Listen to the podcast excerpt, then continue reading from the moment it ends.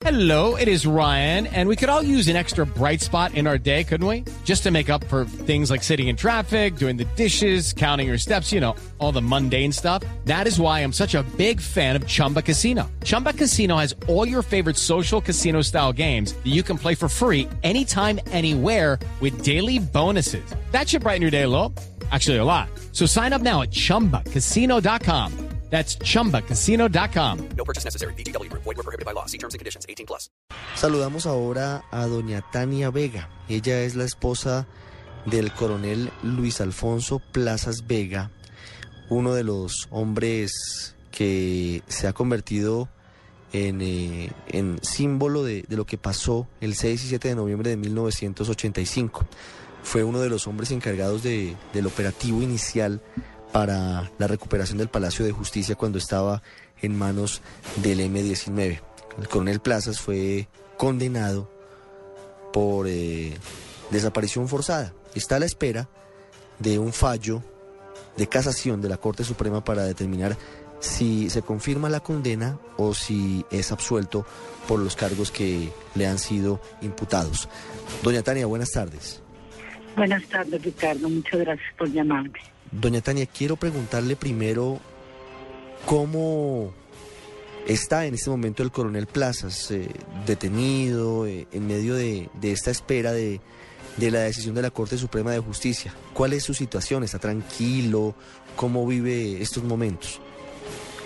No, Ricardo, tranquilo no puede estar cuando lleva más de seis años detenido y como él a veces dice, sentirse secuestrado, secuestrado por una justicia que lo tiene detenido durante tantos años sin que haya una sola prueba en su contra. Y además estos aniversarios eh, son muy dolorosos para todos nosotros como familia, pero especialmente para él, que ha sido un hombre que lo único que ha hecho es prestarle un servicio a este país, un hombre que ha amado su patria que desde donde ha podido siempre ha querido defenderla y servirla. Entonces, eh, él es una víctima, como somos todos los que estamos cerca de él, cuando vemos de qué manera un país y un Estado le responden a un hombre que lo único que hizo aquel 7 de noviembre, 6, 7 de noviembre, fue cumplir con el deber que le ordenaba la Constitución, que era defender al país de los terroristas. Doña Tania, eh, estamos a pocos días de que se lleve a cabo en Brasilia la audiencia en el caso de los desaparecidos del Palacio de Justicia eh, relacionada con la demanda que se interpuso ante la Corte Interamericana de Derechos Humanos. Estamos muy cerca de que se conozca si el Estado colombiano es condenado o es absuelto por estos hechos. Y se van a escuchar varios testigos, de una parte y de la otra, es decir, del Estado colombiano y de los familiares de los desaparecidos. ¿Cómo recibe usted, cómo analiza usted que, que este caso ya esté en esta instancia a pocas semanas o meses de conocerse un fallo en la justicia interamericana? Pues yo lo veo como, como parte de todo este complot y esta película que se ha montado alrededor de los hechos del Palacio de Justicia, donde, donde hay intereses económicos. De hecho, una de las, de las noticias más dolorosas que hemos tenido últimamente ha sido esa de que el Estado colombiano, el propio Estado colombiano, en vez de defender eh, a lo- al ejército, en este caso, ha solicitado primero agilizar el fallo cuando las cortes internacionales están para intervenir cuando no, no se han llevado a cabo procesos dentro del mismo país.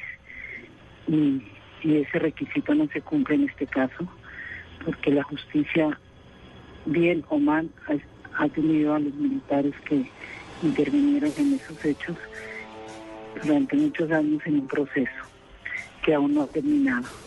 Mi, esposo está condenado en segunda instancia, pero está en el último recurso que es el de casación. Entonces lo que notamos es una, un, un afán evidente en tratar de presionar y de influir en, en esa decisión que debe tomar la Corte Suprema de Justicia. Pero realmente es muy doloroso que un Estado al que él ha defendido durante estos tantos años y al que defendió en esa operación, hoy en día salga a reconocer unos delitos que el ejército no cometió. La audiencia, doña Tania, tiene que ver, por supuesto, con, con los desaparecidos, con 11 personas que estaban en el Palacio de Justicia, evidentemente, el, el 6 de noviembre del 85 y de quienes no se volvió a tener noticia. Le pregunto con, con la mano en el corazón, ¿usted qué cree que pasó con esas personas? Porque eh, es evidente que no aparecen, ¿no? es decir, no están vivas, eh, han pasado muchos años, pero tampoco se sabe dónde están sus restos. Y esa es una zozobra permanente también para sus familiares. Mira, en el caso, en el caso de que tú hablas de 11 desaparecidos, en el proceso contra el coronel Plazas no se reconocieron 11 desaparecidos. En el caso contra el coronel Plazas, el fallo dice que solo existen dos desaparecidos. Los otros nueve los eliminaron al menos en el proceso del coronel Plazas. Y es evidente, y se ha mostrado de todas las formas, y se ha comprobado, ya han ido personas a declarar a esos procesos, donde se dice que los desaparecidos posiblemente están dentro de los cadáveres aún sin identificar que se encuentran en la Fiscalía General de la Nación. Esto es un cuento de nunca acabar. Todas sus declaraciones que se han dado no han sido tenidas en cuenta. Siempre he guardado mucho respeto por los familiares de aquellas personas que no han tenido acceso a tener los cadáveres de sus seres queridos. Lo entiendo perfectamente. Pero yo ahí encuentro otro interés. Esto ya no es un inter- interés de sentimiento y de dolor. Esto es un interés económico que tienen todas esas personas. Por eso a ellas no les conviene que esos cadáveres aparezcan. Y por eso no presionan para que la Fiscalía General realmente haga los ADN a los cadáveres que aún están sin identificar en la Fiscalía. Pero no cree, doña Tania, que en medio de todo eh, estas personas tienen corazón y quisieran antes que nada tener los, los despojos de sus familiares Por antes, que antes sí, que, que una indemnización internacional. que guardo el mayor respeto por ese sentimiento, pero entonces, ¿por qué no presionan a la Fiscalía para que haga los ADN de los cadáveres que están sin identificar? A ellos les conviene más que el culpable de esos desaparecidos sea una persona del Estado colombiano para que a ellos les indemnicen. Sí. Doña Tania, muchas gracias por habernos acompañado y estamos pendientes de lo que pase en, en última instancia en el caso del coronel Luis Alfonso Plazas Vega. Muchas gracias, muy amable. Gracias, Ricardo, muy amable por tu llamada.